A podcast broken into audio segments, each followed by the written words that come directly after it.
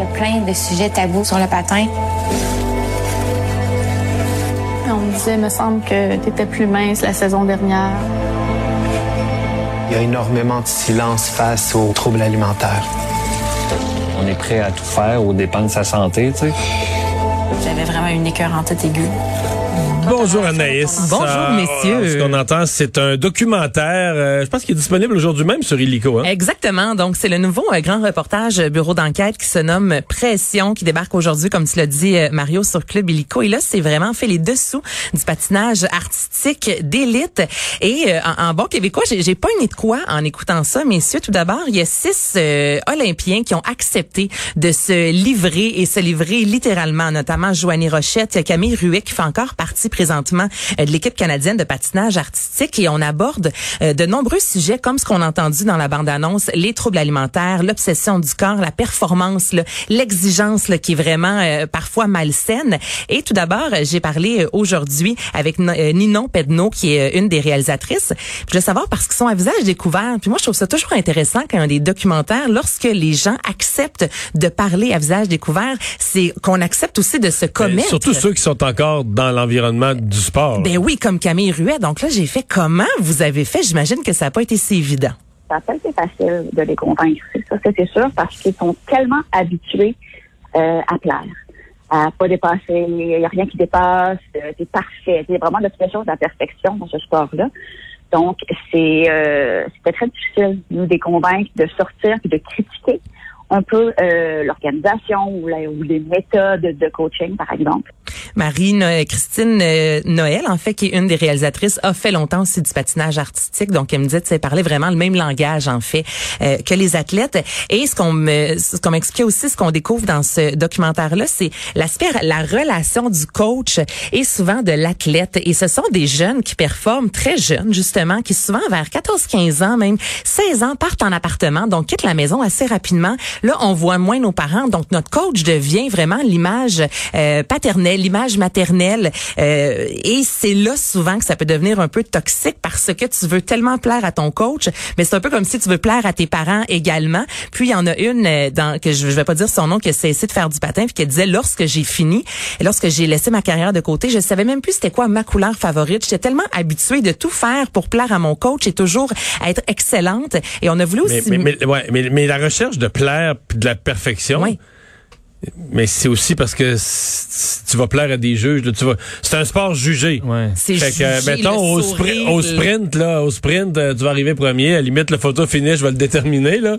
Mais là, t'es entièrement jugé. Ben oui, parce Donc, tu sprint, dois dire, là- les, les juges, ils veulent quoi? Ben, si les juges, euh, puis là, c'est là que la question vient. Est-ce que les juges veulent des petites cuisses?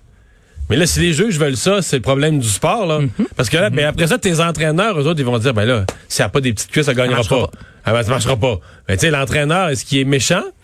Ou il est juste prisonnier de la logique du sport, tu sais? Ah, il y a un travail à faire, comme tu dis, là, euh, vraiment au niveau justement de- des juges. Puis c'est vrai, tu le dis, Mario, tu sais, tu fais un sprint, on est toutes lettres quand on court, on s'entend là-dessus, mais on n'est pas jugé sur le, notre Même si tu expression. grimaces, même si tu grimaces pour pousser tu des... peux gagner. tu sais. Mais c'est vrai qu'en patinage artistique, faut que tes doigts soient pointés, le, le regard, les- le sourire, les maquillages, on regarde le poids, faut que tu sois le plus euh, pesé le moins possible pour qu'on puisse te soulever dans les airs. Faut Donc que tu fasses un triple Excel avec le sourire, là.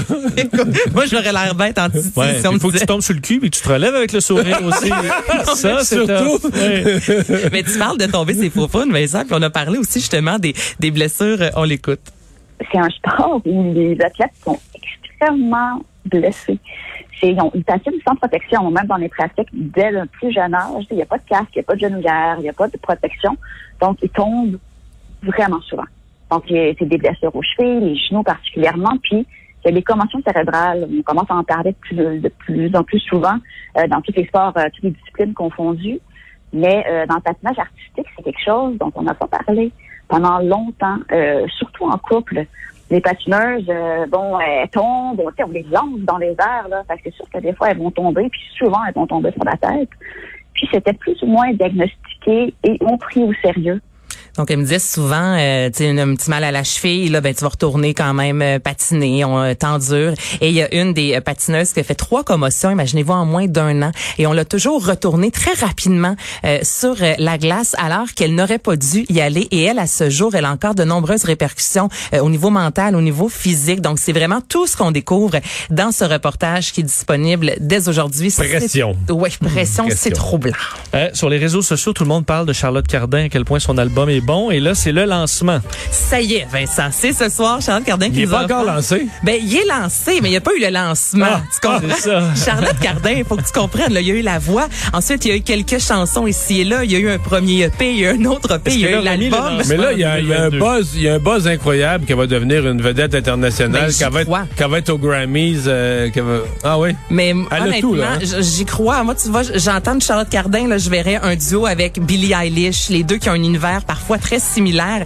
Et c'est ce soir le lancement virtuel qu'on attend depuis fort longtemps. C'est à 20h, ça coûte 20 dollars, c'est sur Moment House. Et j'ai parlé avec Charlotte Cardin qui nous explique un peu euh, pourquoi c'est l'événement à ne pas manquer aujourd'hui. Moi, j'écris mes chansons euh, en, en gardant en tête le fait que je trouve que la musique prend tout son sens, euh, euh, prend vie dans- quand, quand elle est partagée avec un public, quand il y a vraiment un moment live.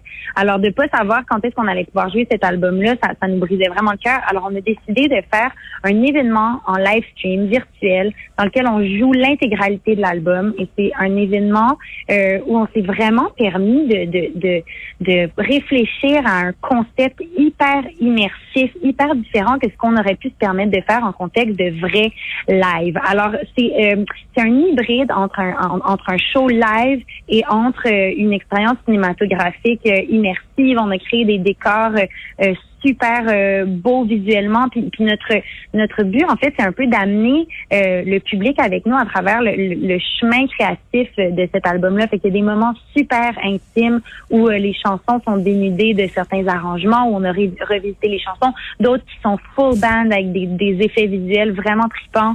On se permet vraiment de- d'aller explorer euh, des choses super le fun.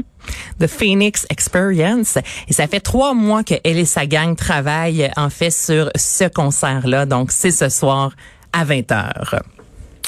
Et euh, décès d'un grand écrivain québécois, Claude Jasmin. Ouais, ça vient tout juste de sortir, je vous dirais, euh, dans les médias. Donc, il s'est éteint à l'âge de 91 ans dans la nuit de mercredi à jeudi. Ça a été annoncé sur son site Internet, mais pour l'instant, je vous dirais qu'il n'y a pas beaucoup de, de précisions. Donc, c'est un, c'est un écrivain, euh, un scénographe. Il y a eu plusieurs séries qui ont, euh, qui ont marqué la télévision, notamment dans les années 70 avec La Petite Patrie, Métro, Boulot, Dodo, Dominique, qui a écrit une cinquantaine de livres, dont Pleure pas Germaine, qui était vraiment écrit en joual. Toi, Mario, tu sais, Vincent et moi, on est plus jeunes que toi, je t'apprends rien. Claude Jasmin, Moi, dans la ta petite patrie vie. Dominique, j'ai vu ça. Mais c'est ça, toi, Vincent. Moi, je, Ben, moi, ça, c'est, c'est- je me souviens de ses entrevues, puisqu'il a été quand même souvent à la télévision pour euh, écoute, donner son point de vue sur différents. Mais c'est plus ça que j'ai que j'ai connu de lui là. mais c'est ça, les, les œuvres, on était peut-être. euh, Ouais. je, sais, je, je sais que j'ai déjà entendu Mais sa parler de lui, littérature, mais toi- moi honnêtement, j'en ai, je, je, je vais être franc, j'en ai jamais lu. Euh, C'était pas quelque chose qui était imposé là, dans les écoles, mais je sais que plusieurs, euh, euh, plusieurs euh, observateurs de la littérature québécoise disent que c'est une, des fois ça va peut-être arriver après sa mort malheureusement, mais que c'est une littérature euh, du peuple qui aurait gagné à être reconnue. Je me souviens avoir vu ça plus qu'une fois, là, qui aurait gagné à être connu, être reconnu. Un gars qui a gagné plusieurs grands prix littéraires, mais c'est certain que la, c'est- tu sais, écrire pour la télé c'est autre chose parce que là c'est vraiment, euh, c'est vraiment de la petite patrie. Je sais pas ce que ça avait comme comme code d'écoute, mais c'est tout le monde. Mais c'est c'est- tout le monde, c'est sûr et certain. Là. Donc, il nous a. Mais ça, j'étais jeune, là, la petite patrie. quel là. Ah, D'après moi, j'avais 5, 6, 7 ans, tout ça avec mes parents. Non, non, mais c'est les années 70. Ben oui, c'est là. 70. La petite patrie, c'est les années 70. Ben oui, et C'était oui. vraiment dans les téléromans. Dominique aussi, rendez-vous, Dominique aussi, c'est les années 70. là.